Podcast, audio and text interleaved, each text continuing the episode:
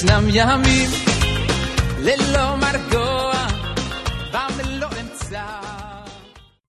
Começou com o CD, depois veio o site, a mesma Torá, só que de forma moderna e acessível. O shiur do Rabino Caraguila, shiur em português mais ouvido do mundo, está agora disponível em forma de aplicativo para os sistemas iOS, da Apple e Android. Digite Caraguila na App Store ou Android Market, baixe o aplicativo de graça, ouça e compartilhe. Boa noite. Hoje eu estava conversando com um menino, ele falou, Rabino, eu já me desacostumei com uma semana de cinco dias úteis. Depois de, Baruch Hashem, tantos Hagim, quarta, quinta, quarta metade do dia, quinta e sexta não trabalha, e se repete, se repete algumas semanas, falou, Rabino, eu estou desacostumado a já, com em cinco dias para a escola, trabalhar cinco dias, já perdi o costume. Bom, falei para ele que daqui a pouco já tem férias, não se preocupa. Vamos lá. Estava olhando no Sefer Torah, se a gente for olhar a primeira paraxá do Sefer Torah, qual que é? Bereshit. A primeira paraxá conta sobre mais de mil anos de história do mundo. E, por exemplo, as últimas parashiot da Torá contam sobre 24 horas, últimas 24 horas da vida de Moshe Rabbeinu. Então, se a gente for ver, muito tempo foi dedicado a Shemot, Vaikra, Bamidbar, e pouco tempo, pouco espaço, melhor dizendo, poucas parashiot foram dedicadas à criação do mundo. A pergunta é, não vi isso escrito, mas pensei talvez seja essa a resposta, por que Hashem dedicou mil anos para uma parashá? E de repente, quando fala de Avram dedica uma parashá inteira para meses, semanas. Quando fala de Moshe Rabbeinu, dedica três, quatro parashot para 24 horas. Talvez a resposta seja a seguinte... Hashem criando o mundo, a gente precisa saber quem criou tudo, mas o que isso tem a ver muito comigo? A gente, quanto a gente vai conseguir entender a criação do mundo, os anjos, a Kadosh Baruch Hu, é uma coisa muito distante e 99 pelo menos por cento do povo. Agora, Avram Avinu, Yitzhak, Esav, Cain, Hever, Moshe Rabbeinu e todo, esses personagens são tão ricos, e isso que Hashem falou, isso que me interessa. Que vocês aprendam de seres humanos o que fizeram, o que se deve fazer e o que não se deve fazer. Então, pessoal, vamos ver se a gente aprende mais alguma coisa, de novo no mar, no oceano da Torá. Eu queria mostrar para vocês algumas citações que tem, poucas, na Torá, ou na Gemara, ou no Talmud, alguma coisa assim, e queria que vocês vissem qual que é a nossa reação sobre isso, tá bom? Tem uma Gemara chamada Moed Katan. Fala um pouco sobre Rola Moed, essa Gemara. E de repente a Gemara, no começo dela, por alguma razão, que não vem ao caso agora, pergunta, olha, da onde vem a palavra Baal? O que é Baal em hebraico? Ou marido. A palavra Baal é marido também. Da onde vem a palavra Baal? Da onde vem a palavra marido, pessoal? O que vocês acham? Dono, isso. Ele falou Balut. Balut do quê? Propriedade da mulher. Ah, beleza. Que o marido é propriedade da mulher. Agora gostei. A mulher é. Ah, tá bom. Aonde? Eu falo que elas falam, marido Faradi manda. Eu falei só na cabeça do Ashkenazi que ele manda, tá bom? Mas voltemos. Da onde vem a palavra Baal, marido? Então a Gemara fala, Lishna é uma linguagem de Yetuvedata, tranquilidade. Tá bom? Interessante, né? Da onde a Gemara tirou isso e como é que faz para chegar a isso?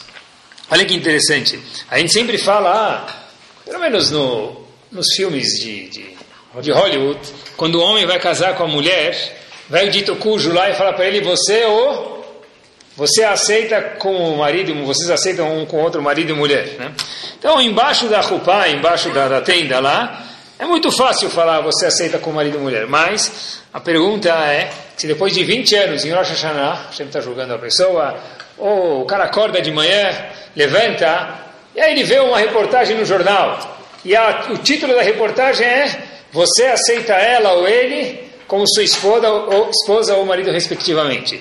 E já passou 20 anos de casado, 30 anos, 15 anos, o que for, e aceita ou não aceita? Você refaria vou falar o erro, tá bom? Você refaria o ato que você fez há 15, 10, 20 anos atrás de casar com ela ou casar com ele? Bal, marido, é um lachão de tuveidade, de tranquilidade. Aonde isso? Seria, talvez, estive pensando, Pode ser que se alguém que escreveu a Gemara era solteiro. Ah, pode ser. Ele era solteiro, ele achou que casando ia ficar tranquilo. Pode ser, mas não é verdade, porque os personagens que escreveram a Gemara, eles eram casados. Então, de onde eles falam que casamento, bal, é tranquilidade? De onde tiraram isso? Contam até que uma vez tinha um homem andando, ele estava correndo muito. Então o guarda estava lá na, no acostamento, quando viu o indivíduo passando a 130 por hora, 130 km por hora, ligou a sirene e encostou ele. Uma da manhã. O policial pergunta para ele, oh, Habibi, onde está indo essa hora da noite? Está correndo tanto? O que tem de tão importante? O indivíduo fala, puxa vida, eu estou indo para um sermão. Aí o policial fala, peraí, sermão a uma da manhã? Impossível. Aí o policial fala para ele, quem vai te dar sermão a essa hora da noite? Falou, quem? Uma da manhã? Minha esposa. Tá bom? Mais uma citação. Estou falando mal das esposas, vou falar mal dos maridos daqui a pouco, tá bom? Tenham paciência. Mais uma citação que aparece também nas nossas escritas. Em Sefer Bereshit, muitas coisas, de alguma forma ou outra, foram diferentes do que Kadosh Baruch Hu planejou, do que Deus planejou. Por exemplo, logo no começo da Torá, tem uma Mabul, dilúvio. Eu não queria que isso acontecesse, não queria destruir o mundo. Teve aquela torre da, de Babel. Hashem teve que separar as pessoas. Hashem não queria que isso acontecesse. Cain matou Hevel. Isso não estava planejado que deveria acontecer. Poderia, mas não era o que Hashem gostava. Se a gente olha tudo isso, Mabul não foi agradável para Hashem. Cain matar Hevel não foi agradável para Hashem. Bereshit tudo isso. A, que a, o povo construiu uma torre e Hashem teve que separar eles, a torre de Babel, não foi agradável para Hashem. Mas pessoal, olhem que observação, espero que a gente não esteja errada. Se a gente olhar da Torá inteira, desde Bereshit, até a última palavra da Torá, Enekol Estrela, últimas palavras da Torá, tem um lugar somente que Hashem fala, ah, desagradável. Isso não está bom. Não é no Mabur, não é no dilúvio. Não é na Torre de Babel, não é. Não é quando Caim matou Hevel, tudo isso não foi gostoso. Mas quando Hashem falou Lotov, isso não é bom, isso é desagradável, é chato. Uma vez só na Torá inteira. Apesar que tiveram acontecimentos que a gente mencionou, não legais. Muito chatos para Hashem, mas Hashem falou uma vez só na Torá inteira, Lotov. Lotov e Adam Levador. Não é bom você, homem Adam Arishon, ficar sozinho. A pergunta é então, o que, que é Tov? Hashem não falou. Hashem não falou que é melhor casar.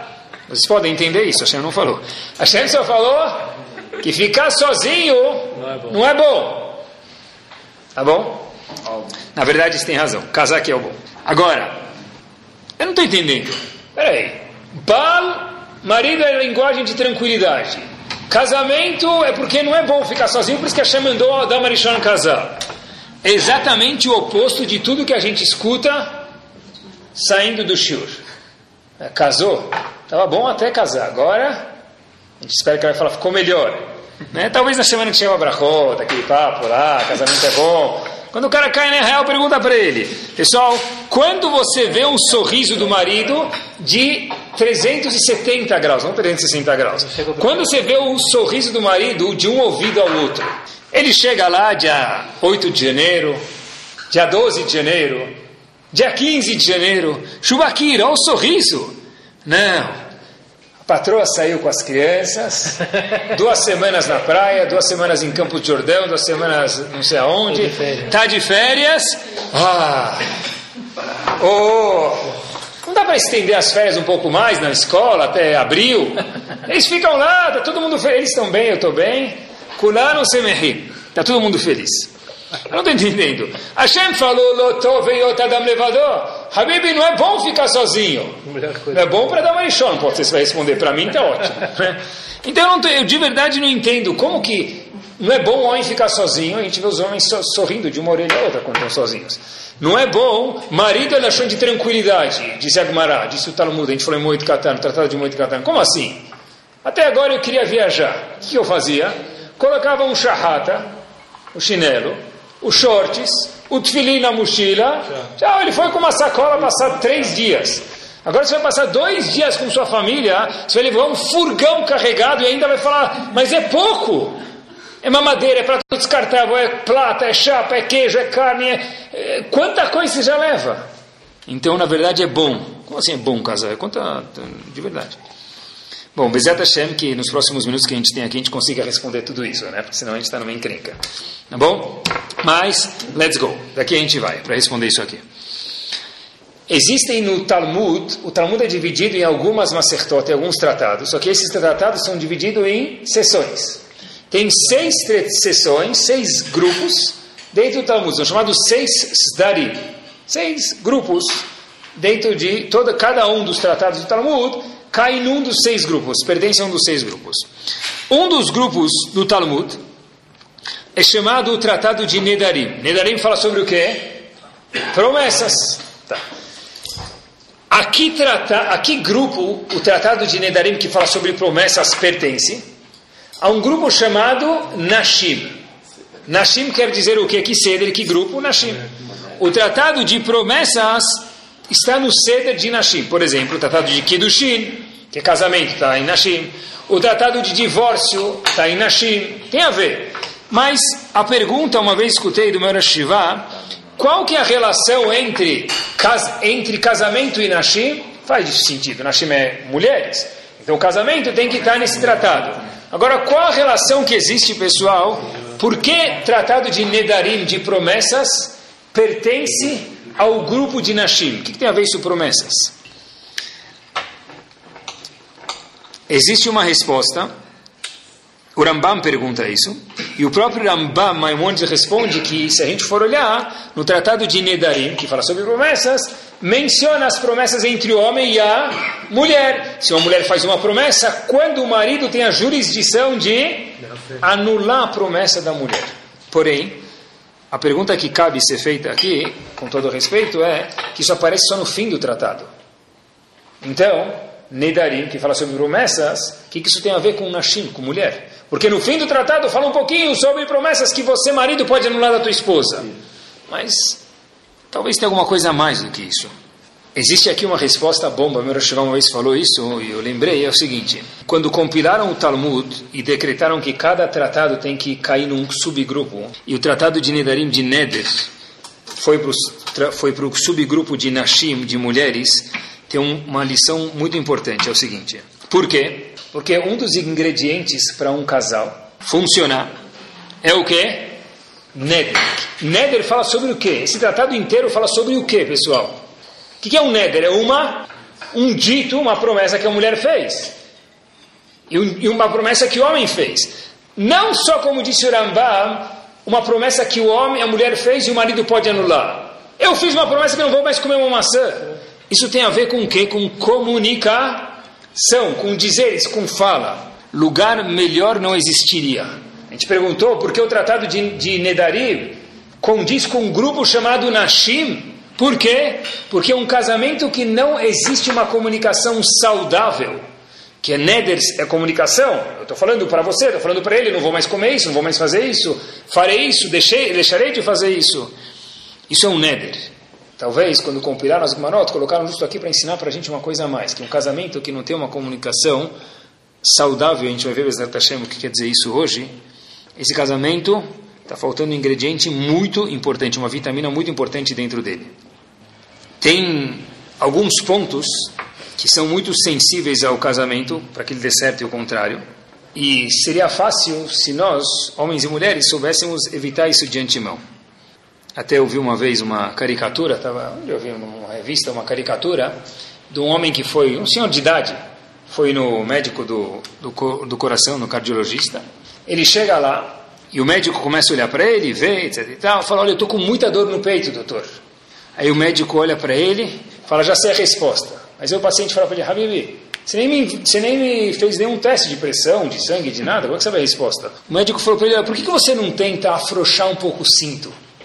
Explico para vocês. As pessoas de idade normalmente colocam a calça aqui em cima, quase no ombro, né? Então, o cara estava com a calça aqui no peito. O médico falou para ele, Habib, solta o cinto. Solta o cinto que vai parar de ter dor no coração. Então, tem algumas coisas que a gente aperta demais e a gente fica preocupado. Meu casamento está em apuros. De verdade está, talvez. Mas é só soltar o cinto, é tão fácil. Solta o cinto, deixa o coração mais aliviado, que você vai parar de ter dor no coração. Olhem só que bomba. Existe uma mensagem estronda aqui, pessoal. Olhem que fantástico. Yosef, todo mundo lembra a história, ele era chefe do Egito.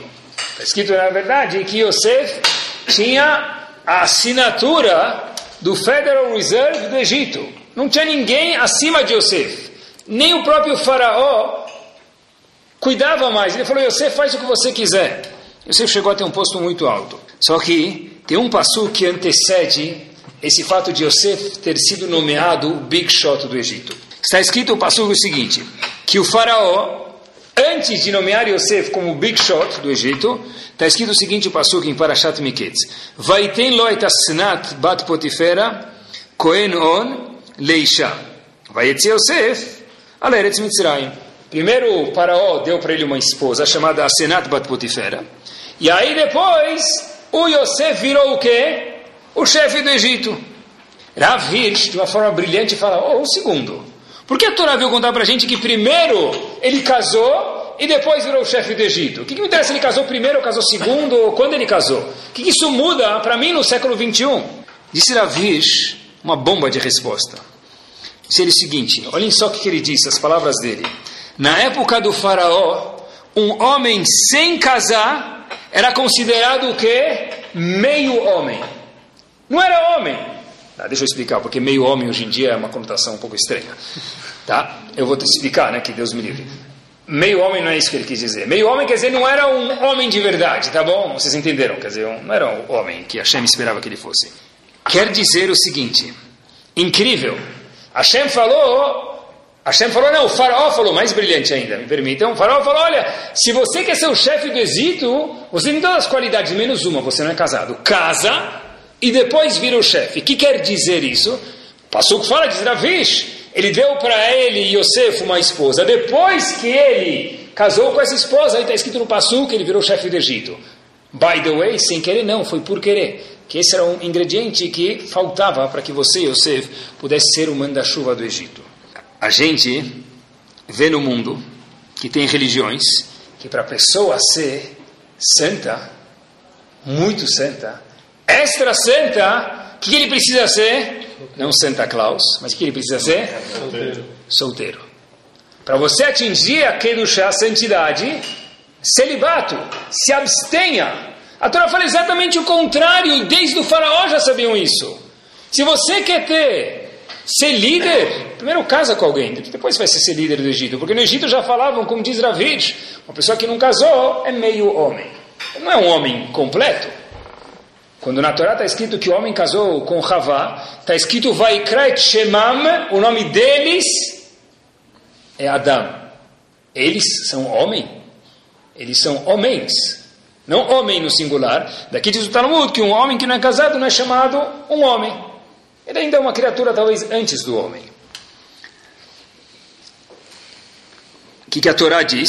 Talvez no mundo aí fora, de algumas religiões, pode ser que não está casado é Kedushá. Para a gente, dentro da Torá, Hashem fala que não. Estar casado de verdade que é santidade. Por quê? Porque estar casado de verdade requer algo que é muito mais do que abster do prazer. É saber lidar com o prazer. É saber lidar com alguém que pensa diferente de você dentro de tantos metros quadrados. Isso é muito mais alto, muito mais difícil do que morar lá no Everest sozinho e ficar fazendo chai chuan o dia inteiro. Talvez é difícil e tem um mérito, mas muito mais meritoso do que isso é viver com alguém diferente de você, na mesma casa e saber lidar com isso. O primeiro ingrediente que a gente falou é o quê? Comunicação. E por isso que Masech Denarim consta dentro do tratado, tratado de Nashim. Contam que, falando em comunicação, um ingrediente importante. Nove e meia da noite, o casal está indo para o casamento já todo atrasado. Só que o casamento, em vez de ser na sinagoga, era num buffet lá longe, num hall, numa casa de festa longe. E não estavam achando exatamente o endereço. Então, a esposa estava dirigindo, agora a gente vai proteger as, as mulheres, vai. A esposa estava dirigindo, chega na bifurcação e ela fala, olha, tem que virar à esquerda. O marido fala, não, vira à direita. Tá bom. Ela obedece o marido e vira o quê? Parece que andou um pouco, andou um pouco e viu que estava cada vez mais longe. A esposa falou: Não faz mal, a gente se perdeu, mas não faz mal. É o seguinte, eu conselho, mas não faz mal. Talvez eles enrolam para começar a roupar, sabe? Quando é na sinagoga tem 45 minutos de atraso. Nos halls demora 45 horas, às vezes, para começar um casamento. Então, dá um tour, a gente ainda talvez chega. Então a gente se perdeu por dois minutos. Aí roda, roda, roda, passou uma hora, uma hora e meia, eles chegaram no buffet onde estava sendo o casamento. Aí o marido fala para ela, puxa vida, você falou para mim virar para um lado, eu falei para você virar para o outro. Você virou para o meu lado e a gente se perdeu inteiro. Se você tinha tanta certeza que você estava certa, por que, que você não falou para mim? Olha, eu sei onde é e acabou. A mulher falou para o marido a seguinte frase, que deve fazer ecos nos nossos ouvidos, não é fácil. Ela falou o seguinte para o marido, olha eu tinha duas opções na minha frente: ou ter razão ou ser feliz. Eu escolhi ser feliz em vez de ter razão. Porque se eu falasse que de verdade tinha que virar para tal lado, e é o lado certo, eu sabia como que ia para lá. Mas, até chegar lá naqueles 10, 15 minutos de caminho, a gente ia ficar discutindo, não, era para lá, era para cá, era para lá. Eu, tá bom, eu vou chegar atrasado no casamento. Não, Hashem vai ter outro, já teve outro ontem, vai ter outro amanhã. Resolver, no meio da roupa a gente dança lá, sai nas fotos, resolvemos. E aí, pelo menos nossa noite foi fantástica, nossa semana será uma delícia. Agora, se a gente chegar lá meia hora mais cedo ou uma hora mais cedo e eu quero provar que eu estou certa ou eu estou certo, então aí já cria um certo atrito. Porque a pessoa não pode aceitar que o outro está certo e ok. Boa no casamento, falando em comunicação, ótima pergunta. No casamento, já vou, já vou explicar. A pergunta é muito pertinente, mas só vamos sum up, que a gente falou até agora, resumir. No casamento é muito importante a comunicação, mas dentro de comunicação quer dizer. Comunicação saudável não, não quer dizer eu estou certo, eu, eu tenho razão. Comunicação saudável quer dizer o quê? Como eu posso falar ou deixar de falar, que é muito difícil, para ter uma noite feliz, para ter uma semana feliz, um fim de semana feliz. Mesmo que eu tenha razão. Agora, ah, mas perguntaram aqui, mas fecha, poxa, eu sei que é por aqui. Depende do casamento, depende da mulher, depende do marido, nem sempre vai resolver. Ah, mas a semana passada você também falou que sabia e a gente errou. E se vai chegar nisso, tá bom, deixa errar duas, três vezes. Ele ou ela vão aprender que nem sempre sabe o caminho e sozinhos vão aprender. Não, a gente vai chegar atrasado na roupa. E daí, você não é o filho, não é, não é tua filha, não é teu filho. Teu filho. Não chegar atrasado não vai acontecer. Não destrói teu casamento para chegar na roupa. Por quê? Primeira lição em comunicação é não tente sempre estar certo. Pense como eu faço para ser o quê? Feliz. Isso é importante. Como faz para ter um final feliz? Nem sempre, eu dei o exemplo do caminho, vocês falaram do ex, tem certo, ex. Mas nem sempre na vida tem coisas que dá para resolver com eles. E aí como eu faço? Fica quieto, deixa ver. Ah, mas esse fim de semana vai chover. Não vai chover. Tá bom, vamos lá uma vez. Vai ver que vai chover. Tá bom, próxima vez eu já vou entender que você tem razão. Pronto, acabou. Tem coisas que não dá para usar o ex, não dá para usar outros artifícios. Casamento é saber, às vezes, ficar quieto. E quem sabe, às vezes falar.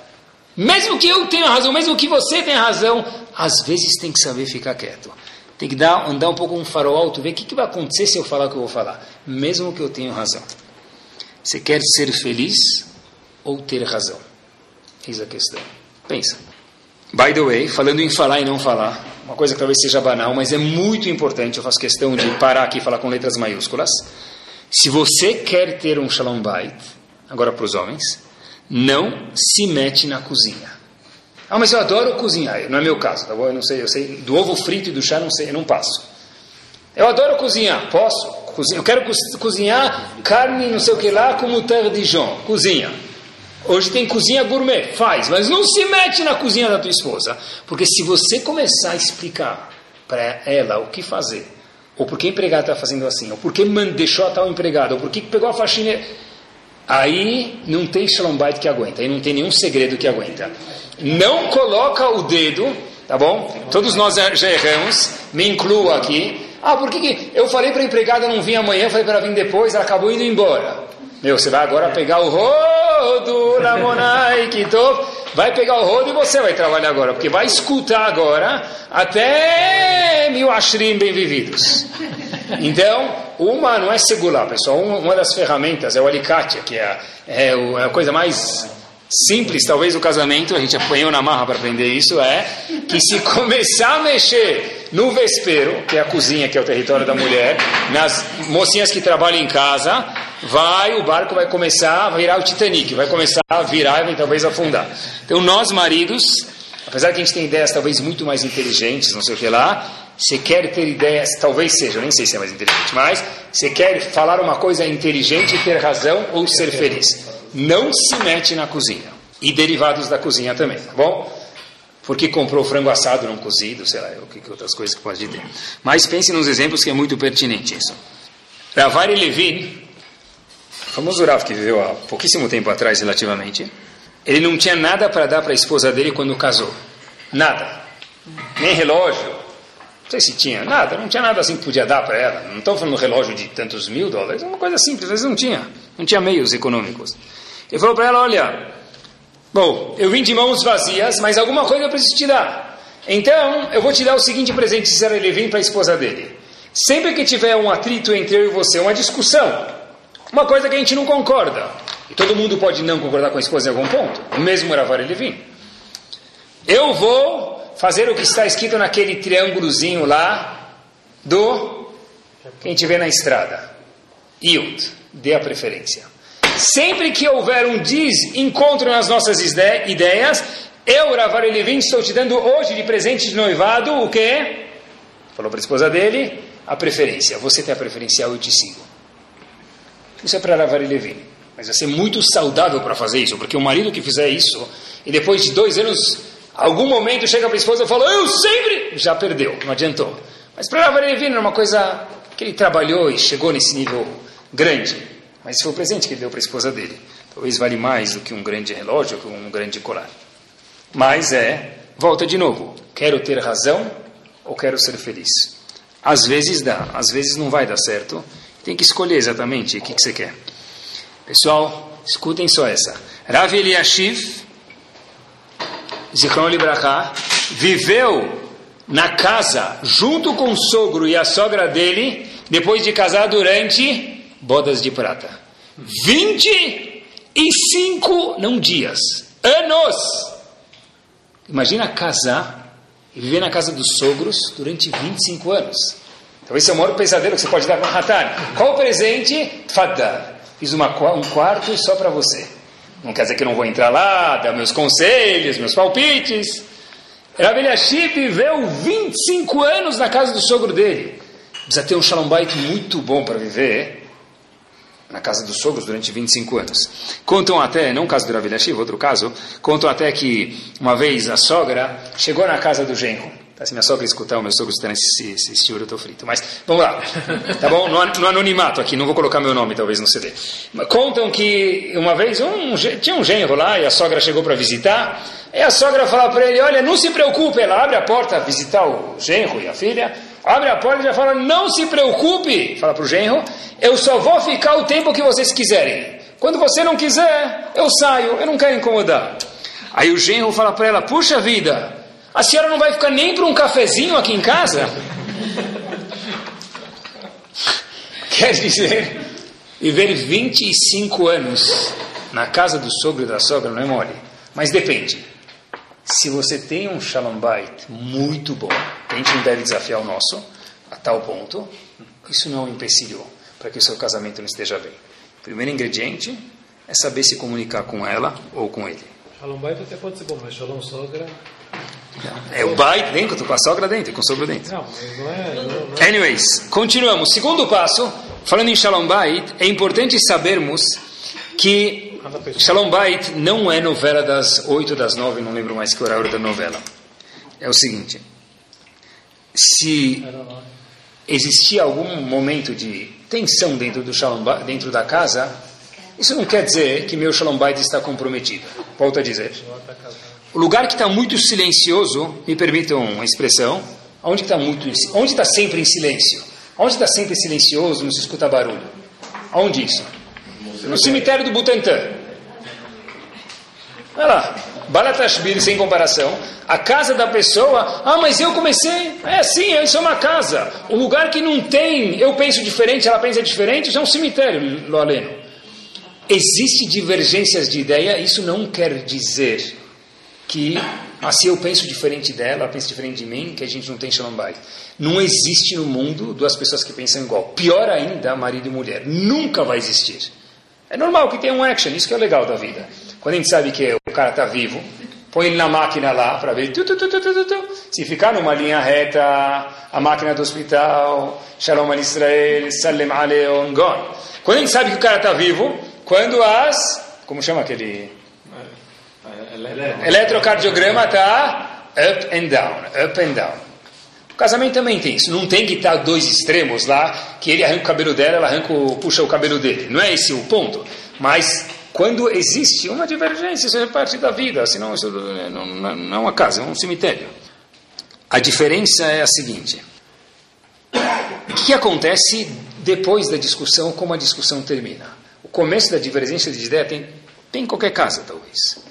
A diferença entre uma casa saudável e uma casa menos saudável é o que acontece. É se a discussão termina e morre por ali, resolvemos. Eu cedi, você cedeu, nós cedemos, vós cederão, eles cederam, Hazakubaru. Alguém teve que ceder, ou resolveu, meio termo, feliz para nós dois, hoje vai ser branco, amanhã vai ser amarelo, resolveu. Ótimo. Agora, se aquela história ela fica ruminante, semana que vem sobe na garganta e repete. Ah, mas semana passada aconteceu assim. Mas o ano passado foi assim, mas seis meses atrás foi assim.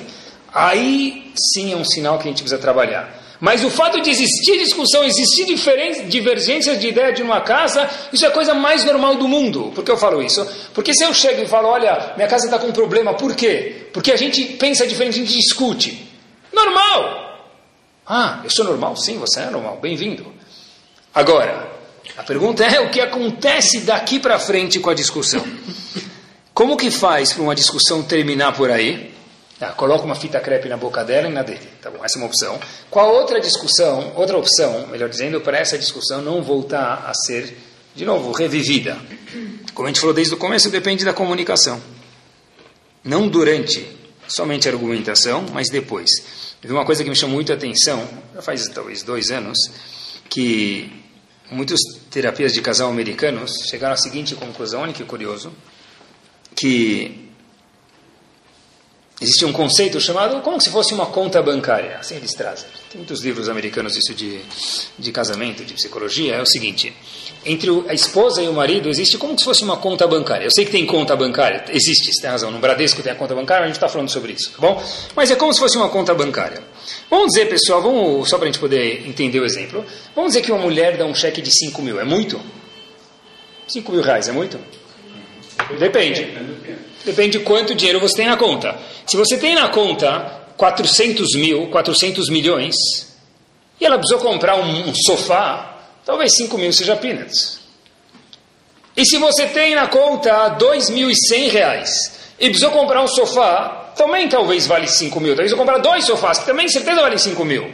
Mas 5 mil é um saque muito alto. Por quê? Apesar que o sofá vale 5 mil, eu não tenho 5 mil na conta. Eu tenho 2.100 para gastar e tenho que pagar N outras coisas. Casamento, existe esse mesmo conceito. Olha, se eu fizer uma retirada de 6 mil com minha esposa, ou se eu fizer uma retirada de 6 mil com meu marido, é muito? Já vou explicar o que dizer uma retirada. Depende de quanto você tem de depósito nessa conta emocional de casamento de Shalom Bait. Se você já depositou 300 mil, 5 mil não vai abalar muito.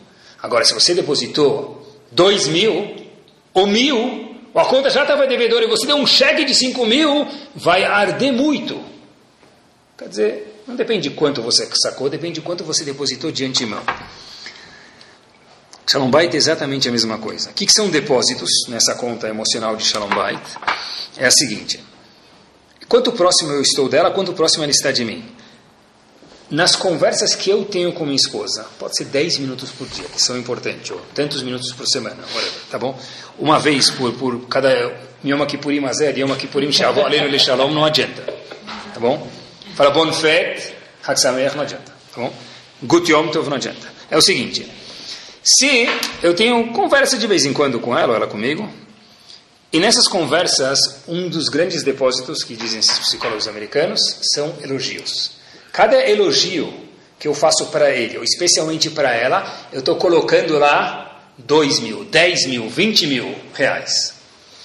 Cada observação no ponto que eu faço é mais 20 mil pontos, um ponto, 10 pontos. Cada crítica que eu faço é um cheque muito alto que eu estou removendo do meu casamento.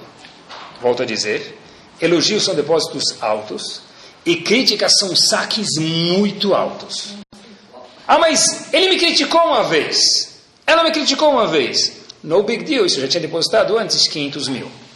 Uma crítica é alta, é 10 mil. Você que precisa de cinco elogios para tirar o... Isso foi testado, olha o que a Rina falou. Foi testado isso num, num laboratório, fizeram um teste de laboratório disso também, que cada cinco elogios equivalem em depósitos ao saque de uma crítica num casamento. Mas se for uma crítica construtiva? Depende quanto. Boa, ótima pergunta. Crítica construtiva. Depende eu, como eu, Avram, estou no meu casamento com Sarah, nunca vai existir crítica construtiva. Porque os depósitos estão tão baixos que se eu der uma crítica muito bem feita e toda a crítica machuca, mesmo que for 100 reais, mas minha conta tem um depósito de um real, com 100 reais de saque vai ficar menos 99, ela nunca vai escutar. Ele nunca vai escutar. Ah, mas eu fiz tudo como mandaram no show de crítica, no psicólogo de crítica. O problema não foi a crítica. O problema foi o que, queridos? Porque antes não tinha depósito suficiente, então 10 reais de saque já é muito. Porque você tem 12 centavos de depósito, que é muito pouco. O casamento que está baseado em salário mínimo, ele anda, eu estou pisando em ovos. Aquele papo de elevador, o cara acorda, no elevador ele fala, como ça va? Bien. Et toi? Bien. Vai chover? Choveu? Tá. Tomara que esse elevador chegue, porque não tem mais o que falar. Acabou a água, a fila do, do, do, do, do- da bicicleta que pintaram São Paulo inteiro, que não dá para estacionar. Esse papo no elevador é legal. Hidush, no casal também é chamado um depósito. Conversar sobre qualquer coisa é um depósito. Tem depósitos maiores e menores. Isso também é chamado um depósito. A Chokhmah é saber fazer muitos depósitos. Uma coisa que é um grande saque também, falam, é quando alguém está conversando com você e você ignora. Oh, mas Rabino, uma e meia da manhã ela quer me contar quantos centímetros tinha o salto da, da prima, da, da vizinha do encanador. Acho que. Ah, duas e meia da manhã, amanhã. Eu quero saber agora o, a, a quantidade de. Você viu que o sapato dela era laqueado? É, laqueado chaparado. Duas e meia da manhã vai me contar agora isso aqui? Você viu que agora saiu uma nova cor de esmalte? É, você tem razão. Agora, desculpa, 12 e 15 da manhã eu não consigo escutar. Pode falar. Mas quando eu conseguir escutar isso, meio-dia, agora eu estou de boa, terminou o almoço de Shabbat, estou de boa, antes do, chum, do chunto fazer efeito, estou de boa. Conta aí, o que você queria me contar do, do esmalte lá, lá que é? Meu, tanta coisa importante para falar. Fala da Parashat Shavua, fala do Zohar HaKadosh, pode falar também. Mas agora, se, se você quer investir no seu Shalom Bait, não é o Zohar HaKadosh e não é a Parashat Shavua. É o quê? Falar daquele papo de elevador também é um depósito dentro da nossa conta de Shalom Bait, que a gente falou que depende muito de comunicação, como a gente vem mencionando. Olhem que bomba. O Midrash conta a seguinte história. Acompanhem comigo. A história se passa em Israel, conta o Midrash. Um casal estava há uma década sem ter filhos. Não foi compatível um com o outro, fisicamente, não conseguiam ter filhos. Então, o Rav, diz o, diz o Midrash, Rav Shimon Bar Yochai, aquele que compilou o Zohar, disse para o casal, olha, tá bom, estão na dúvida em se divorcia, casa com outra pessoa para poder dar continuidade, a gente quer ter filhos. O Rav falou o seguinte, sabe o Shimon Bar Yochai falou para eles, façam um banquete, uma festinha, igual vocês fizeram no casamento. Não precisa ter tantos convidados, mas poucos convidados, mas no mesmo glamour que tinha no casamento. Faz talvez 10 convidados ou o que for. Mas com aquela pompa. Tá bom? Durante a seudá, o marido se empolga. Poxa, da vida, talvez a última seudá que eu tenho com ela, a última refeição. De macê, tentar ser gentil pelo menos hoje. Então o marido fala: Olha, o que, que você quiser escolher, você pode levar já que é a última refeição a gente vai se divorciar, para você poder casar com alguém e eu casar com alguém para poder ter filhos, o que, que você quiser pode levar. Se quiser levar meu carro, a conta do banco, a mesa que você tanto gosta, o sofá, tá bom. A mulher falou, tá bom, espera um minuto, o marido, Sabri Maranan, Lechaim, Shrab, Shrab, Shrab, bebeu? Não, capotou. Dormiu no sofá. De repente, assim conta o Midrash, o marido acorda e vê aonde ele está. Que estranho aqui. Ele acordou, aonde você está? Aí a mulher falou, olha, você está na minha casa, na casa dos meus pais. Falou, como assim? Como é que eu vim parar aqui? Falei, você não me falou para escolher uma coisa de toda a festa, de tudo que eu tenho? Dizendo a mulher, a mulher para o marido, o marido falou, olha, deu esse pedido, falou para a mulher, você pode escolher qualquer coisa. Aí a mulher falou, o marido falou melhor dizendo, tá bom, mas e o que, que isso tem a ver com a história? A mulher disse para ele, eu escolhi você. Dez anos de casado. Aqui que está Rohma. Hoje, falar para minha esposa, depois de 10, 20, 30 anos de casado, você me aceita como marido, o marido, a mulher, respectivamente, cada um falar, você me aceita como esposa, depois de alguns anos de casado, falar assim, eu escolhi você, de tudo que nós temos, eu escolhi você. Agora a pergunta que se faz nesse Midrash, que dá para aprender também, Rabbi Shimon Bar Yochai que falou isso, pessoal, não é uma história do, do Mickey Mouse. Conta o Midrash, termina o Midrash dizendo que Rabbi Shimon Bar Yochai fez tefilá, rezou por esse casal, eles tiveram filhos. Hazaku Baruch. Peraí. Por que Rabbi Shimon Bar Yochai não rezou para eles quando eles chegaram lá há três horas atrás? Falam para o Rav, a gente vai se divorciar, talvez porque a gente não tem filhos. Ele fala, faz uma refeição. Né? Por que fazer refeição? Dá para nascer para o dono do buffet? Por que ele falou para fazer refeição? Depois ele rezou para eles terem filhos e conta o Midrash que eles tiveram filhos. O que, que esse Midrash vem contar para a gente? O que, que vem ensinar para a gente? Talvez a resposta seja a seguinte: que olha, eu até posso fazer filar para você, disse Rabi Yochai, para ele próprio, para o casal, pensando consigo mesmo. Mas antes disso, será que vale a pena vocês estarem casados juntos? mais alguns anos para ter filhos, eu posso fazer tefilá. Mas será que vocês se gostam tanto de verdade? Se eu perceber que vocês se gostam tanto de verdade, aí sim, eu posso usar o poder da tefilá de Sirin Rabi Shumbar Yochai, o Midrash nos conta isso, e fazer tefilá para que vocês tenham filho e depois tiveram filho. Quer dizer, por que, que precisaram fazer toda essa seudá, esse banquete para a mulher falar a única coisa que eu escolho de tudo que tem aqui, tudo que você tem, meu marido, é você próprio. Essa é a saber apreciar de verdade a sua outra metade. Isso aumenta muito a conta emocional que a pessoa tem. Contam, falando em elogio, que um dia o marido volta em casa, ele chega para casa, seis, sete horas da tarde, terminou o trabalho, ele entra, vê uma bagunça, parece que ele entrou no zoológico, parece que entrou no Simba Safari. Ele vê as crianças todas sujas, charrata no lustre, chiclete na mesa, Todo mundo com, com comida na, na, camisa, ainda roupa da, da escola. Todo mundo com o outro com fome, o outro puxando o cabelo do outro. Ah, poxa vida, sete horas, é isso que eu vejo. Chego em casa para ver essa baderna aqui, fala o marido para a mulher. O que aconteceu hoje? Aí a mulher com categoria fala para ele o seguinte: olha, todos os dias eu chego em casa, você chega em casa, marido, e faz a mesma pergunta: Ô mulher, por que você está cansada? E eu te falo que eu cuidei das crianças, etc e tal, você fala, ah, tá bom, mas isso não é nada. Eu fui trabalhar, cheque devolvido, procurar cliente, expandir horizontes. Aí a mulher fala, é isso mesmo. Você perguntou o que, que eu fiz hoje? Hoje eu não fiz. Hoje eu não fiz. Por isso que você viu a casa do jeito que você viu. Chinelo no telhado, criança sem comer, todo mundo sujo, um puxando a cabeça do outro. Por quê? Porque eu quero te mostrar o que eu faço todos os dias para uma vez, pelo menos, você apreciar.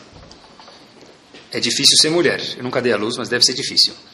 É difícil cuidar das crianças. Não menos difícil é ir para essa selva chamada comércio e trazer para nascer para casa.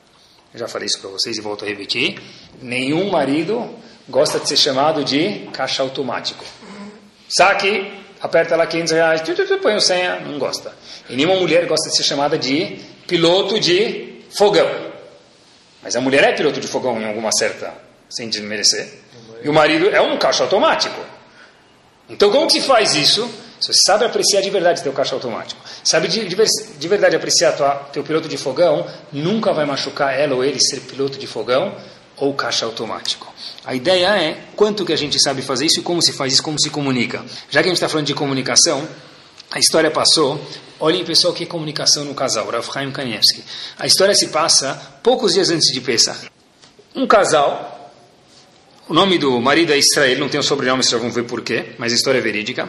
Tem um filho, tá, tem um filho de 4 anos de idade.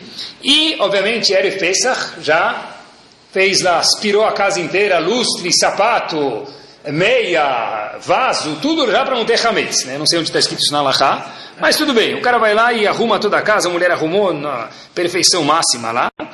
E aí, de repente, o menininho, o filho desse casal, com 4 anos de idade, está comendo o quê? Cream cracker. Fazendo tefilata derech, andando pela casa, comendo cream cracker. Cracker, cream cracker. Aí, o pai vê isso, se fosse a mãe, pelo menos, bem. O pai vê isso e fala: Que isso? A gente vai ter que limpar a casa tudo de novo. Olha onde você está comendo. A tua mãe está limpando a casa. Mas como é que você faz uma coisa dessa? Aí a mãe fala para o marido: Poxa vida, mas. Poxa, é assim que você fala com uma criança? Tem quatro anos de idade. Tá certo que vai ter que limpar, mas não é culpa dele. Desse jeito você quer ter mais filhos? Você quer que a Hashem mande mais filhos para a gente? Escutem a história. Essa mulher estava grávida e perdeu o bebê. Foi para Rav Chaim Kanievski, Shlita, e pergunta para ele, Rav, será que existe qualquer semelhança, mera coincidência ou não? Será que existe alguma relação entre essa história e o fato de eu ter tido um aborto? Diz Chaim Kanievski, sem dúvida alguma. Comunicação. Mas o que, que, a gente faz agora? Diz Chaim Kanievski, muito simples. Não muito simples, mas um homework para vocês. Procurem um elogiar o outro mais dentro de casa. E Hashem Azor. Não foi nove meses depois.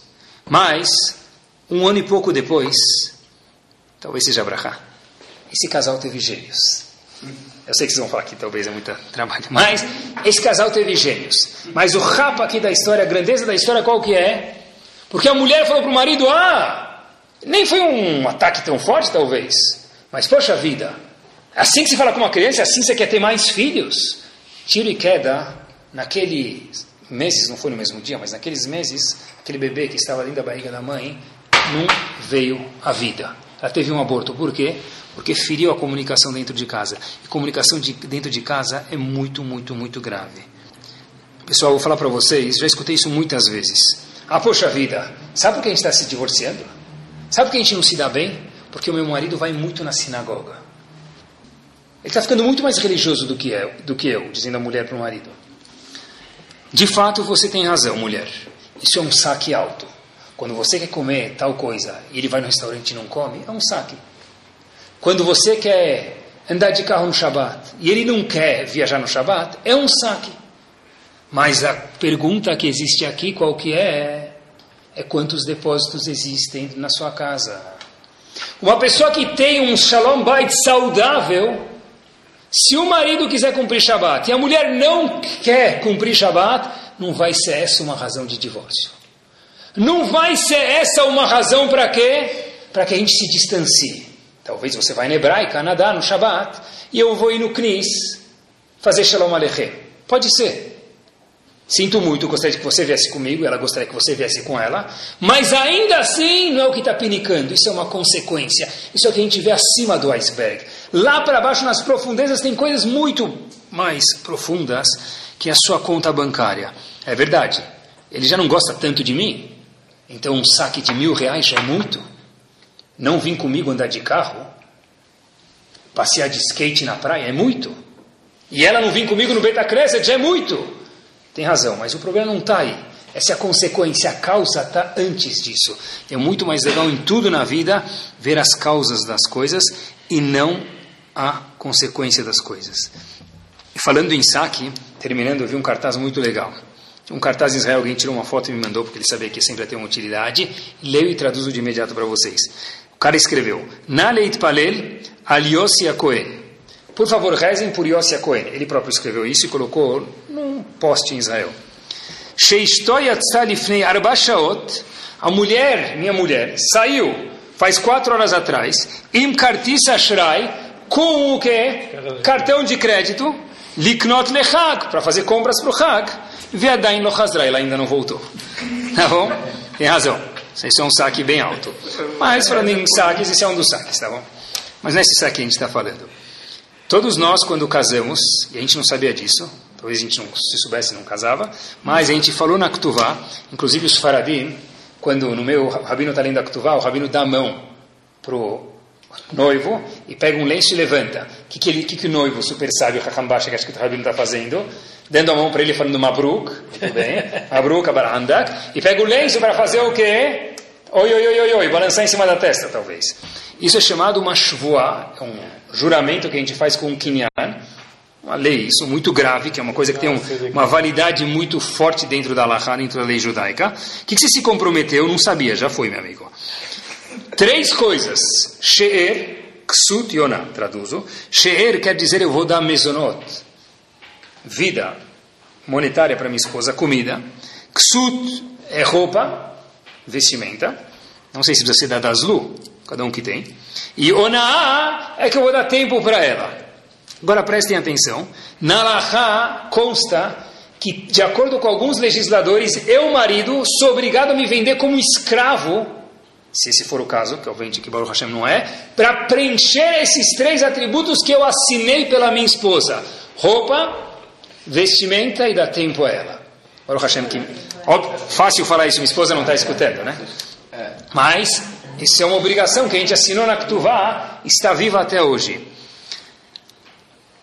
Eu vi no, ainda num último passo aqui, num estudo feito, sabe, de livro de um livro muito interessante de estava vendo sobre Shalom Bait, e fala que todos os casamentos têm momentos ótimos e momentos muito desagradáveis. Todos, inclusive o casamento que tem um Shalom Bait perfeito, tem momentos ótimos e também desagradáveis. Ah, qual a diferença? A diferença é quanto o momento desagradável te afasta dela, quanto um momento desagradável te afasta dele. Num lugar que eu tenho um barco muito sólido, se tiver uma onda, vai balançar um pouquinho, mas vai balançar mais um pouquinho. Se eu tiver aquela jangada, a canoa virou, vai virar.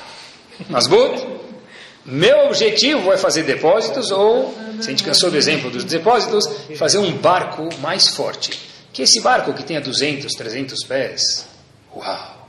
Esse barco é bom ter. Talvez, não sei se é mais barato do que outro barco, mas, mas é, é bom ter esse barco chamado casamento. E aí, pessoal, vai ficar bom. Lotov e levador, não é bom mesmo, porque se você souber como ser um marido de verdade, uma esposa de verdade, casamento é fantástico. Bala, a gente perguntou, é uma linguagem de tranquilex? Claro que é. Se você souber levar o casamento da forma que a Torá pede, apesar das ondas, o barco não vai balançar muito. E num casal, foi visto isso e comprovado, num casal que tem Shalom Bait deficiente, os momentos ruins são lembrados por muito tempo. E, nunca, e os momentos bons não. Num casal que tem Shalom Bait bom, os momentos bons são lembrados por muito tempo, os momentos desagradáveis que existem em todos os casamentos, volto a repetir, são vistos como uma coisa passageira. Essa é a diferença entre um Shalom Bait bom e ruim. Não que tem momentos agradáveis e não agradáveis, bons e ruins. Não, isso todo mundo tem. A pergunta é quanto tempo, quanto eco isso soa durante o casamento da vida da pessoa. E aqui a gente termina. Tem um livro nos Estados Unidos, procurem no Google, não acreditem em mim, peguem o celular agora e vejam. Um livro que é chamado o seguinte: esse é o título do livro, procurem na Amazon. What Men Know About Woman. O que, que o homem sabe sobre a mulher? O que, que homens entendem sobre mulheres? Podia ser vice-versa também. É um livro que vendeu mais de 800 mil cópias. Tem que ter uma Chokhmah mega. Beleza? Procurem o livro, vendeu mais de 800 mil cópias. Livro em inglês. É um livro que você abre ele e ele está todo em branco. E vendeu mais de 800 mil cópias. O autor é o cara mais raham do mundo. What men know about woman? Abadan shi. Nada. Porque enquanto você não casar e não trabalhar para o seu casamento, cada mulher é diferente. Falar que você entende mulheres nunca. Yaret. Tomara. Oxalá que você entenda a sua mulher e oxalá que você entenda o seu marido. Procurei na Amazon, pessoal, What Men Know About Woman. Talvez vai querer comprar um também da preva. 800 mil cópias, um livro totalmente em branco, tudo vazio, páginas em branco. Quem falou que o marido entende alguma coisa também? Contam que o marido queria dar uma de sabe tudo e queria lavar o moletom dele. Então ele chega lá e coloca, antes de colocar na máquina de lavar, ele pergunta para a esposa, olha, que programação que eu coloco o moletom? Para não estragar, sabe que tem cores, etc e tal. Que programação eu coloco o moletom para estragar? A esposa fala, me conta o que está escrito no moletom, que eu te respondo que programação coloca. Da máquina de lavar. Aí o marido, depois de uns segundos, começa a ler o moletom e diz, no moletom está escrito, Universidade de Oklahoma. Obviamente que a mulher quis dizer para olhar na etiqueta. Mas o marido não tem nem ideia. Ele viu que está escrito no moletom o quê? Universidade de Oklahoma. Quanto o marido entende, também nada. Um não entende o outro. Isso mesmo, até casar. Na hora que casa, a nossa avodá é entender melhor, ela entender melhor ali. Como? Através de fazer depósitos, depósitos, depósitos. E volto a dizer, com isso a gente termina, que se a pessoa fizer muitos depósitos, ele pode fazer uma crítica. Se a pessoa fizer muitos depósitos, ele pode falar para ela, eu quero isso. Ela fala, eu não quero. Não faz mal, mas eu vou fazer porque eu gosto tanto de você. Porque um saque de mil reais não é muito, porque quanto já depositou para mim? Ele vai levar ela para a praia ou para a montanha, mesmo que ele não quer ir, mesmo que é um saque para ele, isso, ele não quer fazer isso, mas já que tem tantos depósitos, ele vai fazer isso por ela. O problema não é a religião, não é a montanha, não é a praia, não é a crítica, é o que está embasado o casamento. É quanto depósito nós temos, qual conta emocional nós temos, qual o nosso crédito, o débito emocional. Quanto mais a pessoa seguir as eh, receitas da Torá, mais, eh, obviamente, ele vai estar bem casado e com certeza que Bezat Hashem, a gente possa acordar amanhã de manhã, apesar de estar casado, o Baruch Hashem faz muito tempo, que a gente vai até os 120 anos assim, a gente possa falar para Hashem, é, eu aceito ela como esposa, e ela pode falar para Hashem também, para si própria, eu aceito ele como marido. Na primeira noite no Sheva Brachot, pessoal, é muito fácil. Ele aceita como marido e mulher, jotem, elogio, né? isso é tudo bonito, mas meio, né? Vão, você não conhece ela de verdade, ela não te conhece de verdade. O legal de verdade é fazer um Sheva Brachot depois de ter casado 10 anos, 20 anos, e falar, olha, a coisa mais correta que eu fiz na minha vida foi casar com você. A falar do fundo do coração, acreditar isso de verdade. Bezat Hashem, que a gente tenha Shalom Babait. A pessoa que tem Shalom Bait, ele é chamado Adam, tem perfeição, e o maior beneficiário de quem, de tudo isso, quem é? A maior herança que a pessoa pode deixar para os filhos, o que, que é? Shalom Bait, vale bilhões de dólares. A maior herança que a pessoa pode deixar para os filhos, em vida, enquanto ele está vivo, junto com os filhos até os 120 anos bem vividos, Bezat Hashem, é Shalom Bait. Boa noite. Desde 2001, aproximando a Torá dos Yehudim e de você.